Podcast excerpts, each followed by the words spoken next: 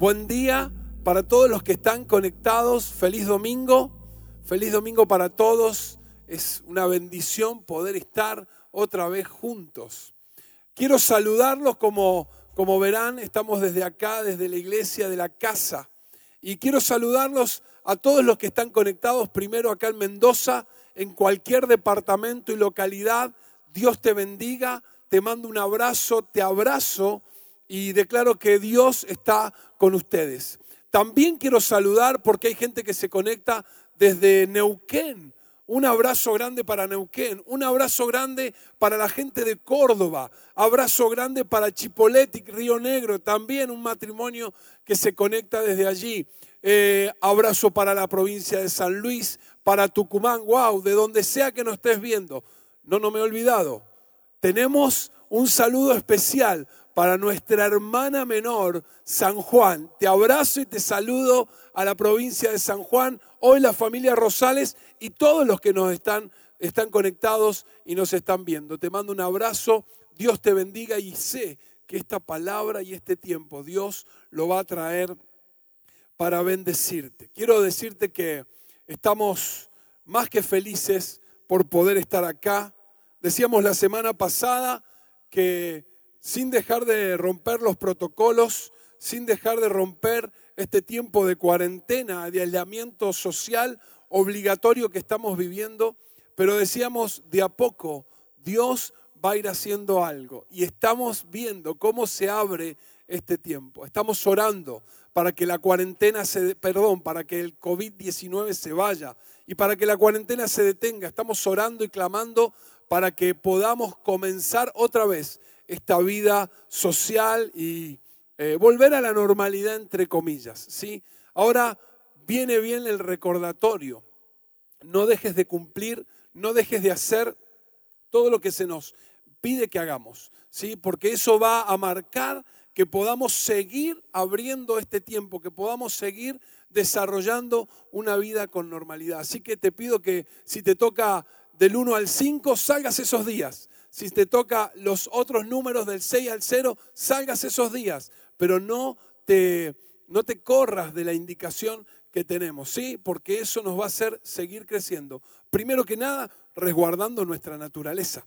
Primero que nada, resguardando nuestra salud. Y después, resguardando y cuidando la otra. ¿Sabes qué? Así también somos sal. Así también somos, este, somos luz. Imagínate, che, mira el vecino aquel, el que es cristiano y va a la iglesia, sí, no da bolilla con las indicaciones, hace lo que quiere. No, por favor que ni vos ni yo seamos esos, ¿sí? Así que eh, sé que estamos esperando poder estar juntos, abrazarnos, ya va a llegar, tranquilo, va a llegar, tranquila, Dios lo está preparando. Amén. Bien, desde tu casa te doy gracias por esos amén.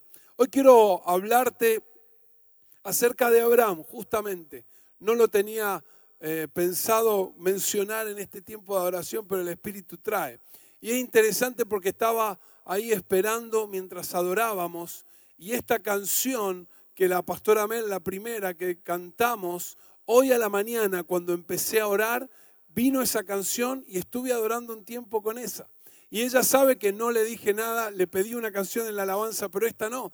Digo, wow, bien, estamos conectados, hay un mismo espíritu y así fue. Evidentemente, Dios quería hacer algo en este tiempo de ministración. Ahí lo puse al Lete, obviamente el pastor Lete, que no canta tan bien como la pastora Mel, pero entendemos que estábamos unidos porque Dios nos quería dar un mensaje con esto. Y es esto que decíamos recién, qué interesante Abraham tuvo que llevar la promesa, Abraham tuvo que llevar el hijo que tenía y que era el único descendiente, era el hijo de la promesa eh, a partir del cual iba a salir todo el pueblo de Israel, pero Dios le pidió que lo sacrificara.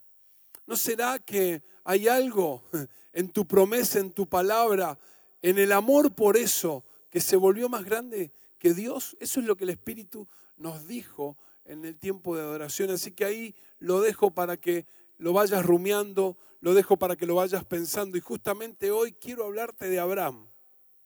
El mensaje se llama levantando la vista para mirar, levantando la vista para mirar. Y una de las cosas de las que estoy seguro y más que convencido, que esta cuarentena Y este COVID-19 eh, ha sido para nosotros un tiempo de oportunidad. Lo hemos hablado un montón. Tiempo de oportunidad. Un tiempo en el cual no podemos salir de la manera que entramos. Lo hemos dicho un montón de veces. Hemos trabajado la palabra sobre esto. Oportunidad. Todo lo que experimentamos, todo lo que estamos transitando en estos meses, no ha hecho más que desafiarnos a ponernos por delante la posibilidad de ejecutar, perdón, cambios profundos en nuestra vida. Ha sido la oportunidad que Dios nos ha dado para ejecutar cambios profundos en nuestra vida, en la vida de nuestra familia. Así que es como que Dios se ha tomado el tiempo para trabajar en nosotros y para trabajar con nosotros, para trabajar en nosotros y para trabajar con nosotros. Después de esto, después de este periodo, después de este tiempo, después de esta cuarentena, sin duda hay algo más. Hay desafíos que nos están esperando. Hay desafíos que ya comenzaron a correr. Lo hablábamos el domingo pasado y este domingo también ya concretado el nacimiento de San Juan como pozo. Todavía no salimos de la cuarentena, todavía no tenemos toda la posibilidad de salir, pero Dios ya nos dio esta expansión de la que hablábamos la semana pasada. Dios ya comenzó a ejecutar un montón de cosas. Esta semana, mejor dicho, hoy hablaba con un hombre de esta iglesia que pasó tiempo muy, pero muy apretado económicamente, que tenía su casa en venta y que en realidad eh, necesitaba que su casa se hubiese vendido hace un año atrás, por lo menos y no se vendía, y no se vendía, y ajustados, y en fe, y creyendo, y no aflojando, y por momentos parecía que no, hasta que en este tiempo, sí, en este tiempo, se vende su casa. y hablábamos de esto como algo inimaginable, pero también como el proceso en el cual Dios ya empezó a hacer. Por eso, de lo que nos queda de la cuarentena, vos no podés retrasarte de lo que nos queda de la cuarentena, no podés retrasarte, porque es como que el tiempo iba así, pero ahora Dios empezó a acelerar y empezó a trotar y entendemos que hay cosas que ya están siendo parte de esta transición. Vamos porque los desafíos nos están esperando. Vamos a salir renovados, distintos. Este, esta cuarentena nos va a hacer más fuertes. Nos va a hacer más fuertes. Confío en que esta palabra también te dé ánimo. Esta cuarentena debe sacarnos más fuerte. Pero vamos ahora sí al pasaje. En Génesis 13, capítulo 13, 14 al 15.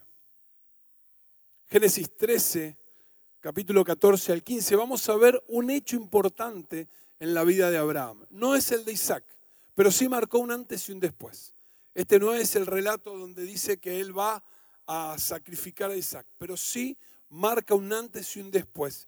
Y ahí lo vamos a ver y lo vamos a desarrollar. Dice así, después de que Lot se separó de Abraham, el Señor le dijo, Abraham, levanta la vista desde el lugar donde estás y mira hacia el norte y hacia el sur, hacia el este y hacia el oeste. Yo te daré a ti y a tu descendencia para siempre toda la tierra que abarca tu mirada. Dame un ratito que voy a tomar agua, salgo y entro, chicos. ¿Qué se le va a hacer? Bien. Dice, primera cosa que te quiero compartir de este, de este pasaje, de este, de este relato. Después que Lot se fue, Después que Lot se fue, si hacemos un poco historia, en el capítulo anterior, Dios le habló, le habló a Abraham y le dijo, tenés que irte de tu tierra, del lugar donde vivís y de tu parentela. O sea, deja tu pariente, deja todos tus parientes. Pero resulta que evidentemente Abraham tenía un, eh, como una debilidad por su sobrino Lot, no sabemos cuál es la historia, pero se lo llevó se cargó a Lot y era su sobrino. Quizás no, no entendió bien Abraham lo que le dijo Dios, pero él se llevó a su sobrino y mm, estuvo recorriendo mucho tiempo. Eh, con Abraham incluso estuvo en Egipto, pero llegamos a este punto donde ellos habían crecido en gran manera, los dos, ganado, oro, plata, gente, se habían expandido, habían crecido sus riquezas, todo lo que tenían. El tema era que esto trajo conflicto entre ellos, entre los pastores, entre los que cuidaban las ovejas de uno y otro, resultó que se peleaban. Se peleaban por el pasto, se peleaban por dónde llevaban las ovejas, se, llevaban, se peleaban, perdón, por el agua, dónde le daban de beber a las ovejas. Y fue tal el conflicto que llegó a oídos de Abraham y Lot. Así que Abraham se juntó con él, después podés leer el capítulo 3 entero, se juntó y dice, somos familia, no nos podemos pelear. Otra vez, cualquier similitud con la realidad es mera coincidencia. Le dijo, somos familia, no nos podemos pelear. Así que se despidieron. Dice que Abraham le dijo, mirá y elegí vos. Elegí vos donde quieras. Si vos vas al norte, yo me voy al sur. Si vos elegís el sur, me voy al norte. Pero la idea es que nos movamos y que cada uno viva en paz. Así que le dio la oportunidad. Lot, que no era ningún salame, miró y vio la tierra que estaba mejor y allá se fue con toda su gente, su ganado, su oro, con todo lo que tenía.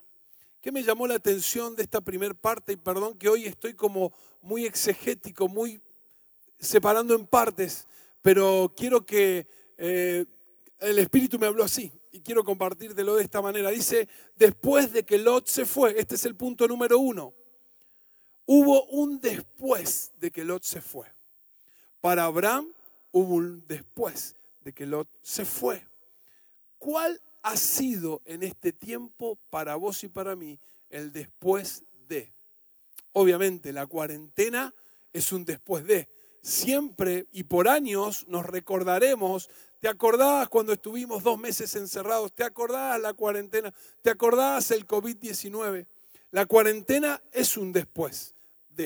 Pero también dentro de la cuarentena hay eventos que para vos y para mí son un después de.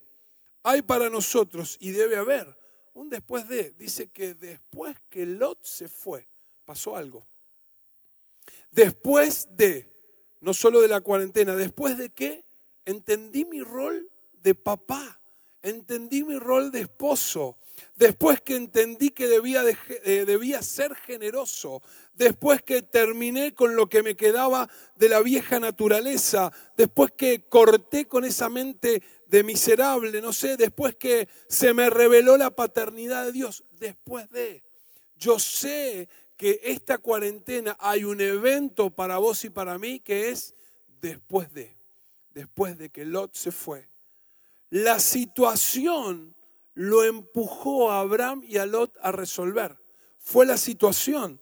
Eh, tuvo, tuvieron que hacerlo porque si no, no iban a crecer y esto les iba a traer más problemas. No tengo duda que después, o mejor dicho, que esta cuarentena nos ha empujado a resolver cosas. Después de. ¿Después de qué? ¿Cuál es tu después de? ¿Cuál es tu después de? Lot para Abraham significó hacer las cosas casi como Dios se lo había dicho. Viste que siempre hay, o cada tanto hay un casi. Pero en realidad no tiene que ver solo con desobediencia, porque lo primero que podríamos decir, que desobediente Abraham. Se llevó a su hijo Lot, sí, a su sobrino Lot, puede ser. Pero para mí no tiene, tiene que ver con algo un poquito más profundo, porque en realidad ahí Abraham aplicó su criterio. Y eso es casi hacer lo que Dios quiere. Casi hacer lo que Dios quiere. Casi hacer lo que Dios me está mandando. Muchas veces y muchas situaciones. Pero si estoy diezmando mes por medio. Pero si estoy yendo a la célula una vez al mes. Pero si, pero sí, viste que ahí, ahí como que le falta una vuelta.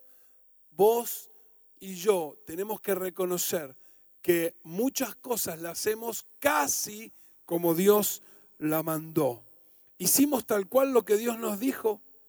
¿Vos te acordás la, historia de Josué con los Gabonitas? Está ahí en Josué 9. Resulta que vino, vino este pueblo, vamos un poquito más atrás. La indicación era que ellos tenían que matar a todos los pueblos que estuviesen en la tierra. Ya venían conquistando, ya Josué y el pueblo venía ganando terreno, territorio, y estos gabonitas eran vivos y se dieron cuenta que no iban a poder eh, tener oportunidad frente a Israel, porque Dios estaba con ellos y estaban desterrando a todos los pueblos. Así que eran vecinos, eran cercanos y ellos simularon que venían de lejos. Ellos simularon que venían de un pueblo muy lejos y que, venían, que habían llegado con sus burros cansados, con sus alforjas eh, y sus em, eh, sin agua, con el pan duro, que estaban re complicados porque venían de lejos. Entonces cuando le, presentaron el problema a Josué, le dijeron, nosotros solamente queremos venir a hacer la paz con ustedes. No somos de acá, somos de lejos. No somos de acá cerca, somos de muy, muy lejos. Y el versículo 14 del capítulo 9 de Josué dice que Josué no le consultó al Señor y que hizo como él quiso. ¿Qué pasó? Los muchachos vivían a la vuelta de la casa y después lo tuvieron metido todo el tiempo. Fueron sus esclavos, pero no lo eliminaron. Es como hicieron a medias lo que Dios les dijo. Ojo con este tiempo, hacer a medias. Hay que revisar. Dijimos que Dios nos iba a dar indicaciones claras y concretas de lo que debíamos hacer familiarmente, económicamente, ministerialmente. Todo Dios nos iba a revelar. ¿Cuál es tu después de? ¿Qué evento o qué situación hoy entendés que es un después de? Después de este tiempo mi negocio cambió. Después de esta cuarentena, mi perspectiva y mis sueños cobraron otra mirada. Después de, dice este versículo, después de que Lot se fue. Segunda cosa, después de que Lot se fue, el Señor le dijo, Dios le volvió a hablar. Em, y pareciera como que Dios esperó en realidad. Te llevaste a Lot, que es tu sobrino, la indicación era solo, sin nadie. Y es que como que Dios hizo silencio. Dios dejó que Abraham viviera, conviviera con Lot y como por decantación pasó lo que tenía que pasar. Como por decantación vino a darse este conflicto, porque Lot no estaba en los planes de Dios para Abraham. Lot no era parte del plan que Dios tenía para Abraham. ¿Era malo? No lo sé. Después se fue a meter en problemas, hubo que ir a buscarlo a Sodoma y Gomorra, así que mucha le costaba un poquito la, la brújula al muchacho, pero Dios no quería que él tuviera familiares. Entonces, es como que Dios hizo silencio. Dios hizo silencio y lo dejó que fuera. Hizo silencio y esperó. Este tiempo que estamos viviendo, no tengo duda que Dios ha hecho silencio ha hecho silencio en razón a eh, cosas que él ya nos había dicho, ya nos había hablado. ¿No te parece que en los devocionales y en las palabras que hemos ido compartiendo es lo mismo que nos venía diciendo años atrás? Eh, muchas cosas tienen que ver con lo que Dios ya había hablado y como que ha repasado algunos conceptos que entendíamos que otra vez familia, otra vez que padre, otra vez la economía, otra vez la generosidad, otra vez. Bueno, Dios hizo silencio de cosas nuevas. Es como que Dios retrasó un poquito lo que tenía pensado para nosotros. Em, y en realidad nos está dando tiempo para que podamos ejecutar. No es un silencio de que Dios se abrió. No es un silencio donde Dios nos está ignorando, para nada. No es un silencio donde Dios está siendo indiferente. No, no tiene que ver con eso. Dios está esperando que nosotros podamos ejecutar todo lo que Él ya nos dijo. Dios está esperando que cada palabra y que cada, eh, cada vez que habló y nos dio indicaciones, nosotros la tomásemos y la ejecutáramos, que no sea un casi. Este silencio de Dios significa para nosotros que Dios le quitó el protagonismo al hombre. Quiero citar al pastor Marcel en algunas cosas que nos habló con respecto a esto y que nos vienen bien para reflexionar por qué la pausa o por qué el silencio de Dios. El punto de lo que estamos viendo es que el Señor le dijo a Abraham, pero previo a eso hubo un tiempo de silencio. Dios le quitó el protagonismo al hombre. Estamos hablando de ahora, de lo que significa para nosotros esta cuarentena, del peso que tiene que ver, que tiene que hacer este proceso. ¿Por qué?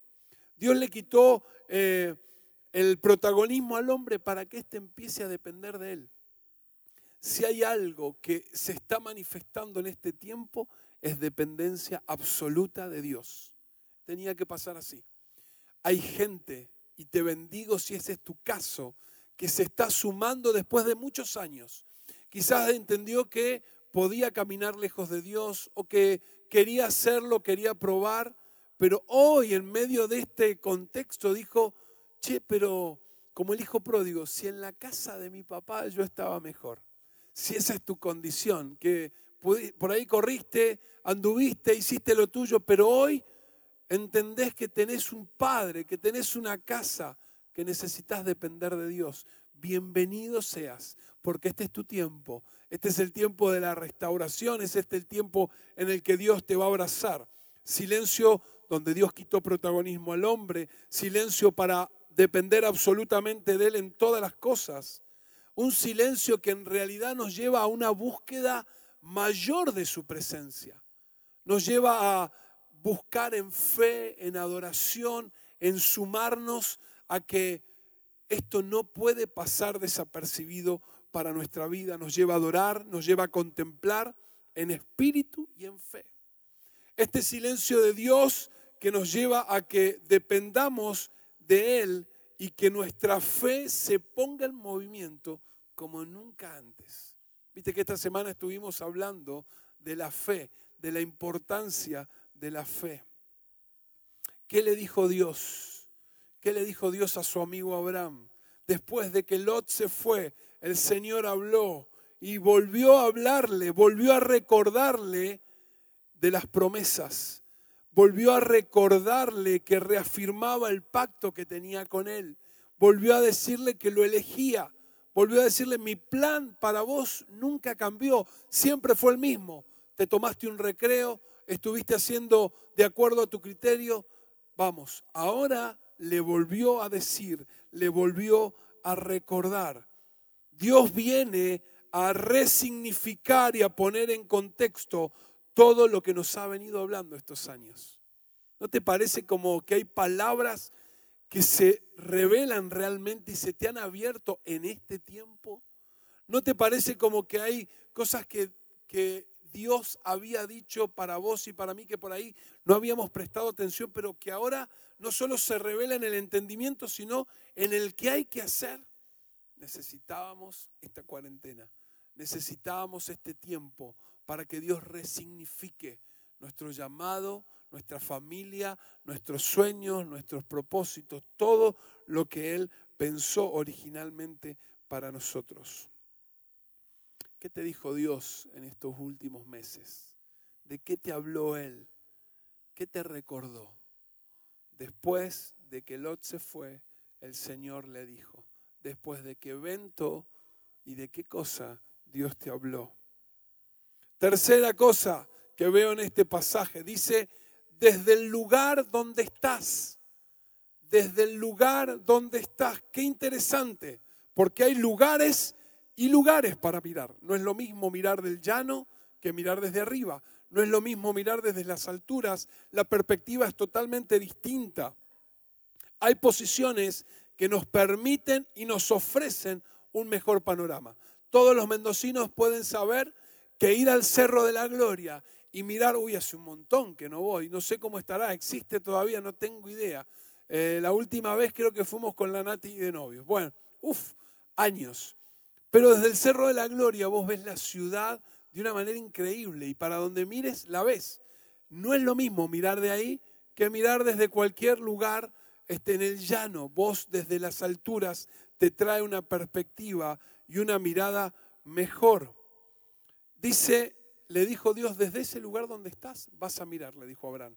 Desde el lugar donde estás parado vas a mirar. Y la pregunta que quiero hacerte es, en qué lugar te está dejando este proceso de cuarentena. Porque lo que Dios te viene a decir a vos es, desde ahí donde estás, vas a mirar.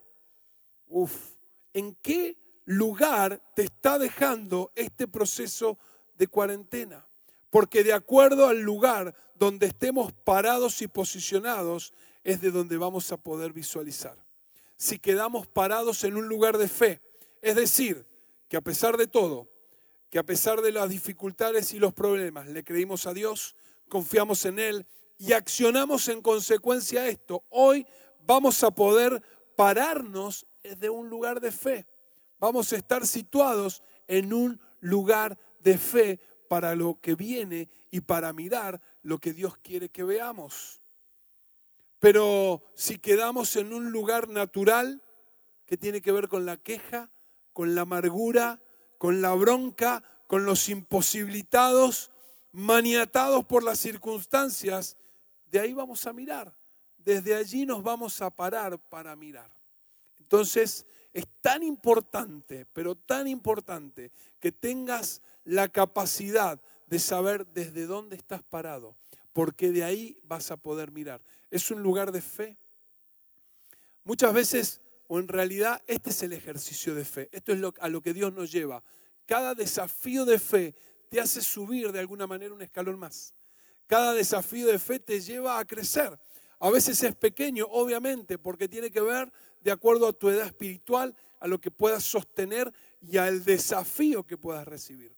Pero si lo tomás y lo ganás y avanzás y creces, vas a ir posicionándote en un lugar de fe totalmente distinto, en un lugar de fe, de madurez, de crecimiento y que va a provocar que ya los desafíos no te sean imposibles. Y que aunque sean grandes, tu ejercicio en haber desarrollado esa fe, que no tiene que ver con la cantidad, sino con que la pongas en acción, va a hacer que te posiciones en un lugar para mirar no natural, sino espiritual. Wow.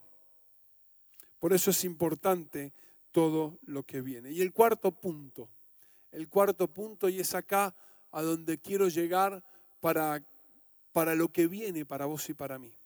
Dice, levanta la vista y mira.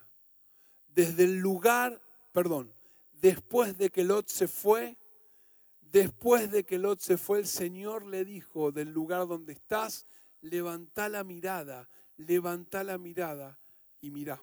Levanta la vista, perdón, y mira. Y acá, entre vista y mirada, pasa algo similar a oír y escuchar. Oír es percibir el sonido. Y escuchar tiene que ver con prestar atención a lo que nos están hablando. Eso que nos pasa a los hombres cuando estamos mirando el fútbol y la esposa quiere tocar temas profundos complicado, no es el momento. Ve, ve. O cuando nosotros queremos hablar o tener algún momento de intimidad o de cercanía y ellas están con la cabeza en otra cosa, en la, en la casa, en hacer, bueno, hay que acordar y ponerse de acuerdo. Pero eh, esto tiene que ver con ver, con oír y escuchar. Y ver y mirar tiene la misma, el mismo significado o pasa lo mismo. Ver es poseer el sentido de la vista y percibir algo por el sentido de la vista. Solamente el hecho de mirar, yo estoy mirando muchas cosas, pero no estoy prestando atención. En cambio, mirar es fijar la vista en el objeto, es prestar atención, es observar, es aplicar la atención a aquello que estoy mirando. Por lo tanto, Dios le dijo, levanta la vista y mirá. Levanta la vista y mirá. Qué interesante. Porque entonces muchas veces nos damos cuenta que vemos pero no miramos. Vemos pero no prestamos atención.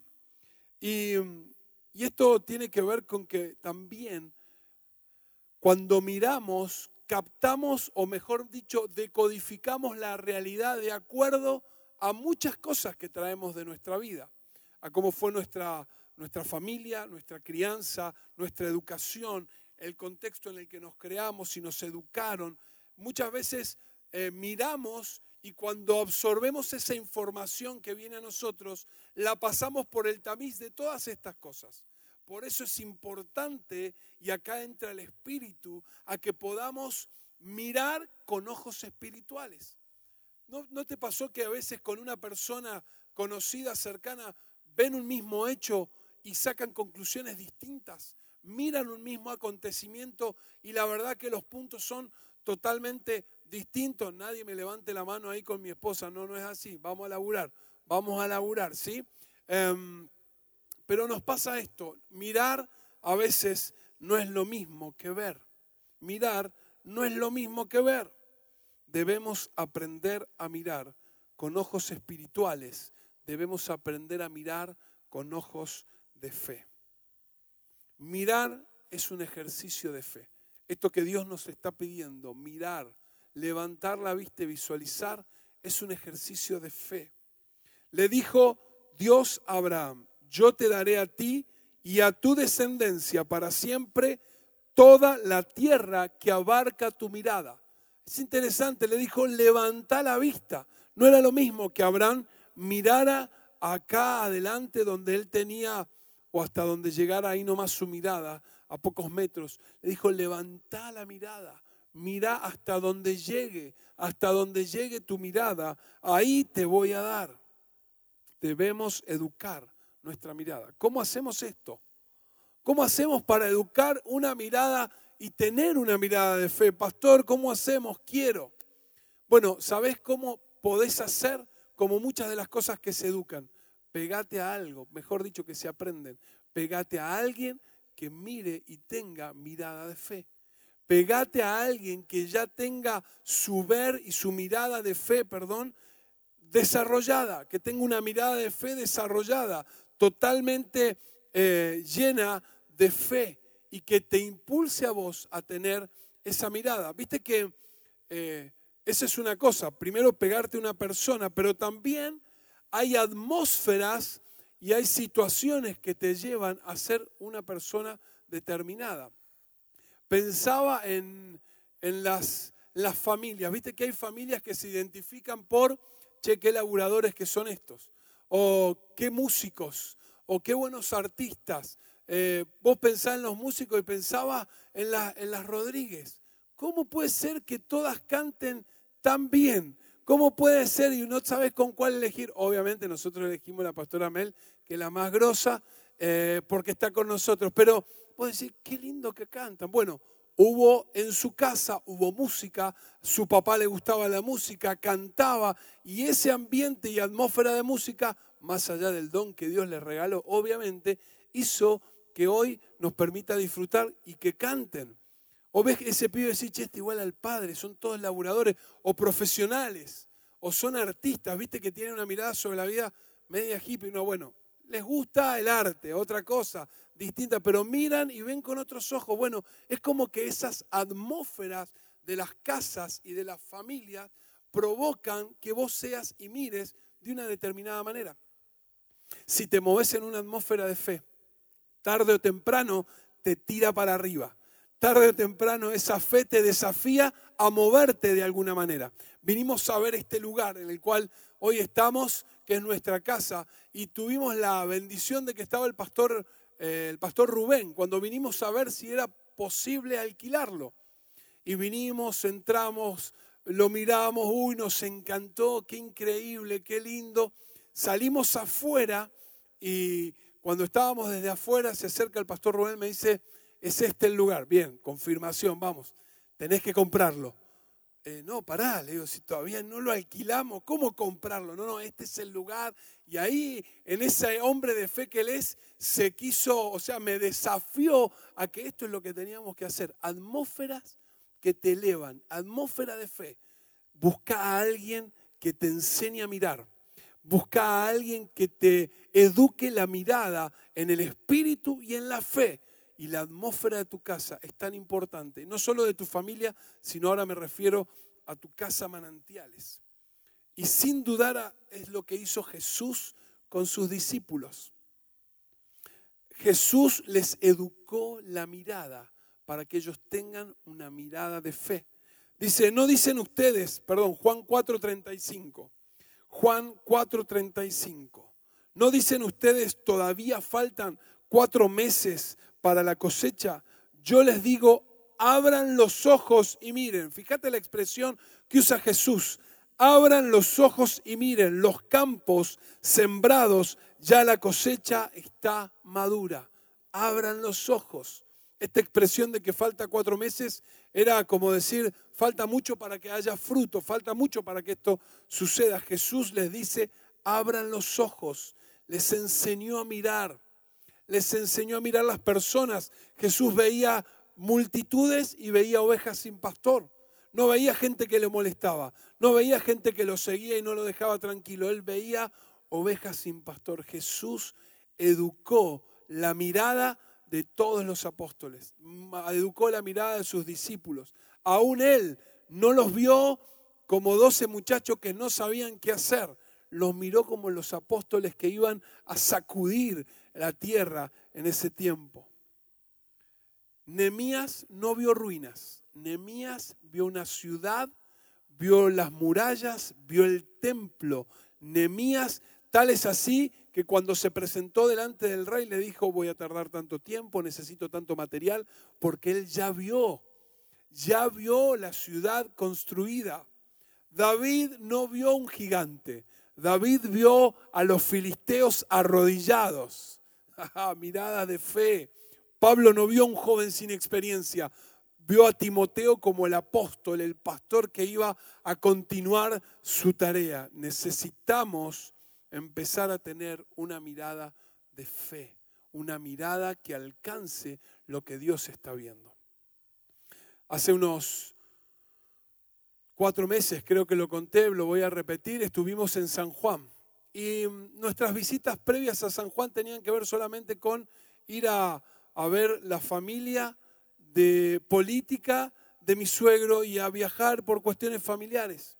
Pero hace tres meses atrás viajamos y pudimos ver y tener una mirada distinta a la que Dios nos a, la que teníamos antes. Dios nos dotó de poder mirar a San Juan con amor, con pasión, entendiendo que ahí iba a pasar algo y que él tenía un sueño. No podemos mirar con los ojos espirituales si Dios y el Espíritu no están con vos. Tengo una pregunta para hacerte. ¿Cómo estás mirando? ¿Dónde te estás parando? ¿Dónde te estás posicionando? ¿Cómo estás mirando?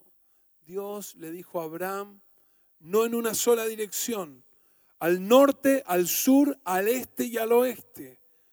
Porque te voy a dar, le dijo, porque vas a poseer, te vas a expandir, te vas a extender. Le dio una mirada sin límites, como hablábamos la semana pasada. Quiero concluir con esto. Y ahí sí le voy a pedir a los chicos que me acompañen. ¿Cómo estás mirando? ¿Cómo estás mirando en este tiempo?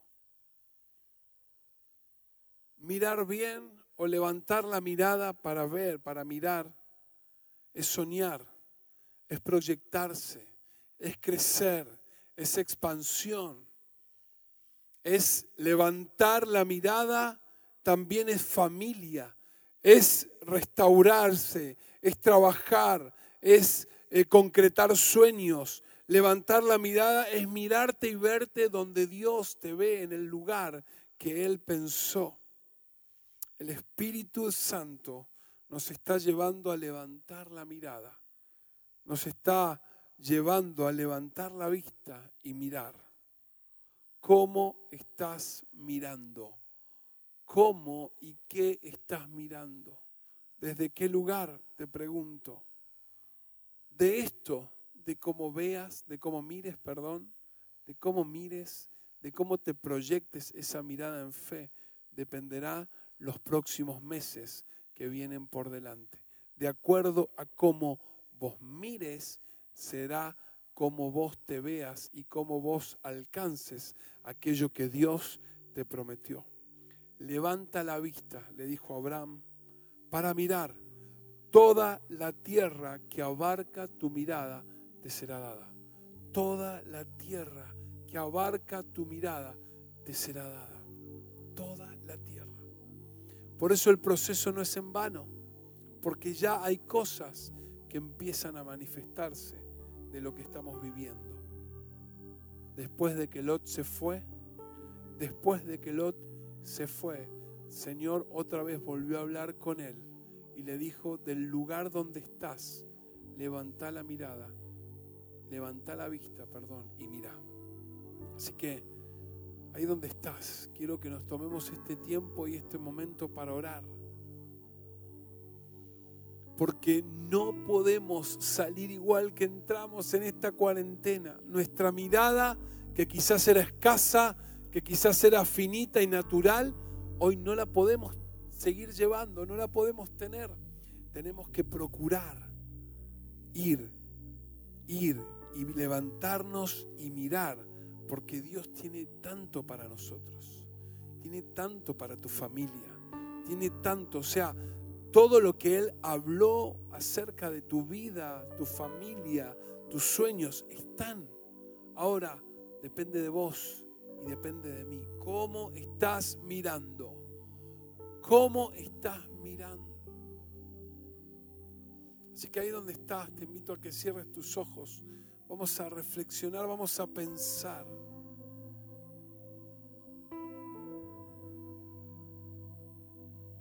Tómate este rato ahí, por favor, porque la palabra tiene que venir a a darnos esa posibilidad que siempre nos da el Espíritu. Mirar bien es soñar, mirar bien es proyectarse, mirar bien es crecimiento, mirar bien es expansión, levantar la mirada es familia restaurada, levantar la mirada es trabajos y sueños concretados, levantar la mirada es verte en ese lugar, en esa posición que Dios ya pensó para vos. No podemos salir igual de este tiempo. Por eso el Espíritu de Dios nos lleva a levantar la mirada y por la fe mirar. Levanta la vista, levanta la vista. No son los problemas toda tu vida, no son las circunstancias complicadas toda tu vida. No podés estar solamente enclavado y enclavada en lo que estás viviendo ahora. Es circunstancial. Son situaciones para que desarrolles tu fe, tu paciencia, pero no podés quedarte ahí. Eso te lleva a crecer, pero te pido, levanta la mirada. Levanta la vista y mirá. Levanta la vista y mirá. Sí, Señor. Tomamos la palabra, la tomamos ahora.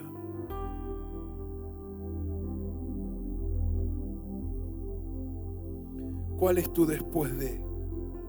¿Qué cosa? Abraham, tuvo que dejar ir a, a Lot, perdón. Abraham tuvo que dejar ir a Lot.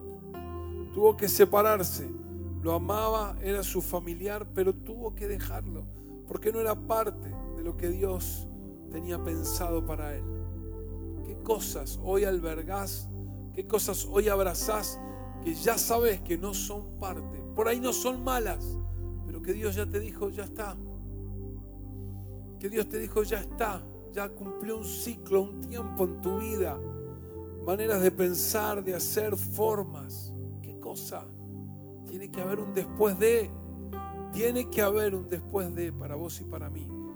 Que nos lleven a escuchar a Dios. A escuchar a Dios. A pararnos sobre la fe y a mirar lo que Él tiene para nosotros. De eso depende los meses que vienen. De eso depende que vienen. Ahí donde estás, otra vez. Te invito a que cierres tus ojos. Estamos en lugares distintos, lejanos, pero conectados por la presencia de Dios. Vamos a adorar y vamos a dejar que el Espíritu ponga esta palabra en lo profundo de nuestro ser.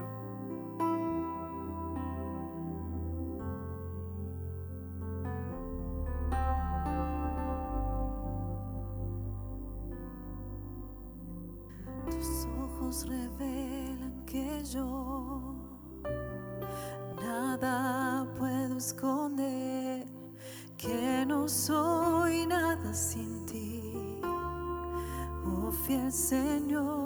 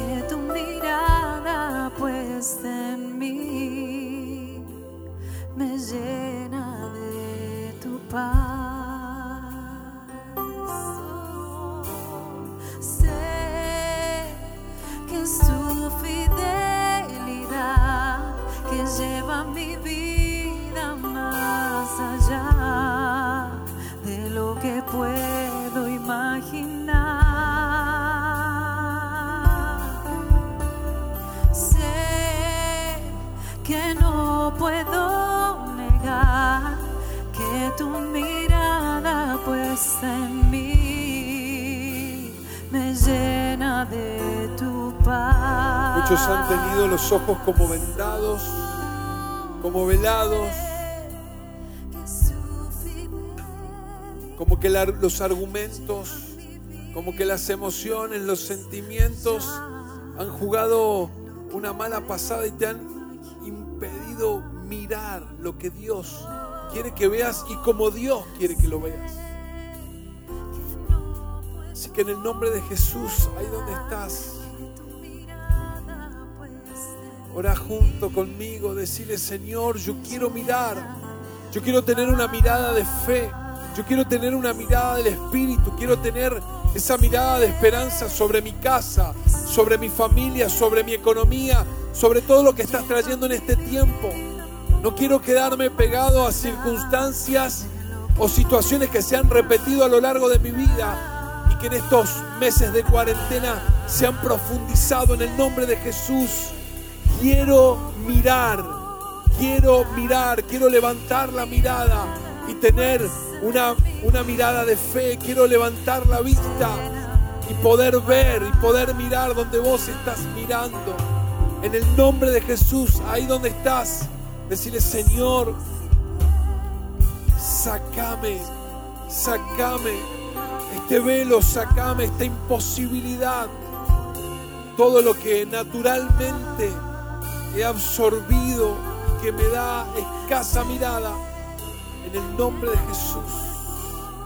Pone tus ojos, pone tu mirada, pone tus ojos, pone tu mirada en nosotros, porque este tiempo de oportunidad no se nos puede ir.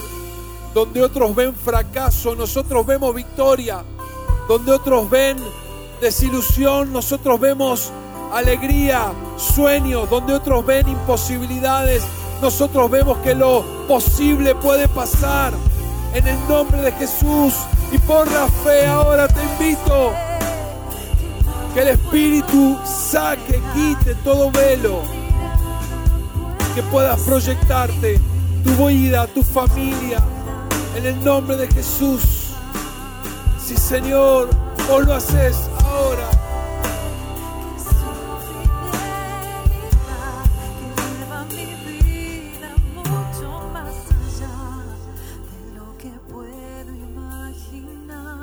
Llevas más allá.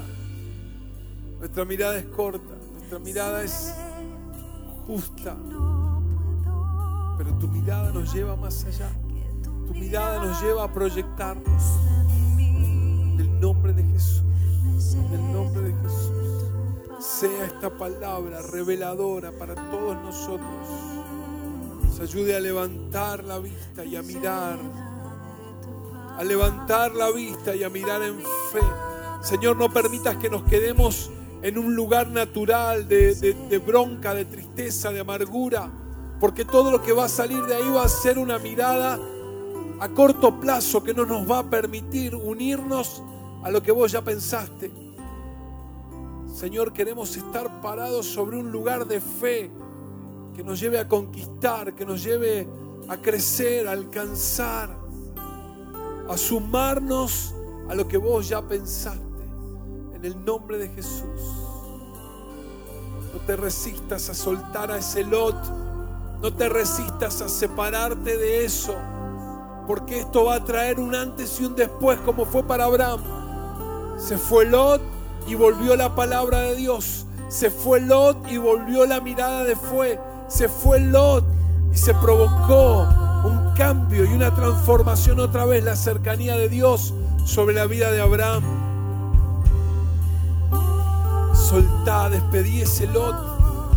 Después de que Lot se fue, vino el tiempo del cumplimiento para la vida de Abraham. Después de que Lot se fue. En el nombre de Jesús. Sí, Señor. Soltamos ahora, soltamos aquello que nos quizás no ha sido malo, pero impedimento para que vos nos hables, que vos te vuelvas a manifestar con poder en nosotros, para que vuelvas a traer ese propósito de destino sobre nuestra vida. En el nombre de Jesús. En el nombre de Jesús. Ministramos esta palabra. Por la fe yo ministro esta palabra y declaro que llega a cada casa, a cada hogar, a cada corazón y que provoca el fruto que vos así deseas. No volverá vacía. En el nombre de Jesús. En el nombre de Jesús. En el nombre de Jesús. Te declaro esto. Que mientras sueltes a Lot, mientras sueltes aquello que es impedimento o estorbo, Dios no va a poder habla- hablarte. Pero si vos lo soltás, si vos lo dejás que vaya, Dios hará la obra en medio tuyo, de tu casa, de tu familia. En el nombre de Jesús, sé que así será, sé que así será. Y ahora, obviamente, para despedirnos, te invito a que ahí donde estás, tomes tu ofrenda o pienses en aquello que vas a apartar y separar.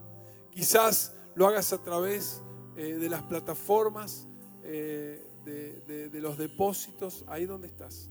Pero ya lo tenés pensado, sabes cuánto vas a transferir, sabes cuánto será tu ofrenda, tu diezmo, tu pacto. Yo quiero orar, yo quiero orar, yo quiero orar porque este es tiempo de cumplimiento. Así que en el nombre de Jesús, Señor, tomamos nuestros diezmos, nuestros pactos, nuestras ofrendas y declaramos que estos principios que nos sostienen, Señor, nos hacen avanzar y crecer. Así que yo bendigo ese recurso que hoy estamos separando para vos.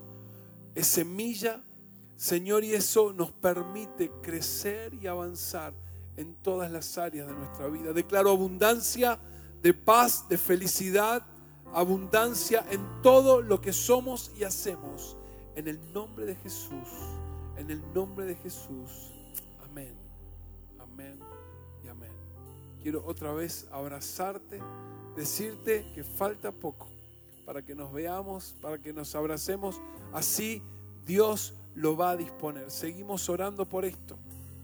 Quiero recordarte, para cada célula que estamos, y para cada líder, mejor dicho, que estamos viviendo o por vivir un encuentro, 12, 13 y 14 de junio tenemos encuentro. ¡Wow! Será vía online, será vía online. Como Dios lo quiera, así será. Pero va a ser una bendición para tu vida. Ya tenemos 110 personas anotadas. Así que no te quedes, no te quedes porque tenemos un objetivo alto y Dios lo hará a través de su palabra. Te bendigo, te abrazo.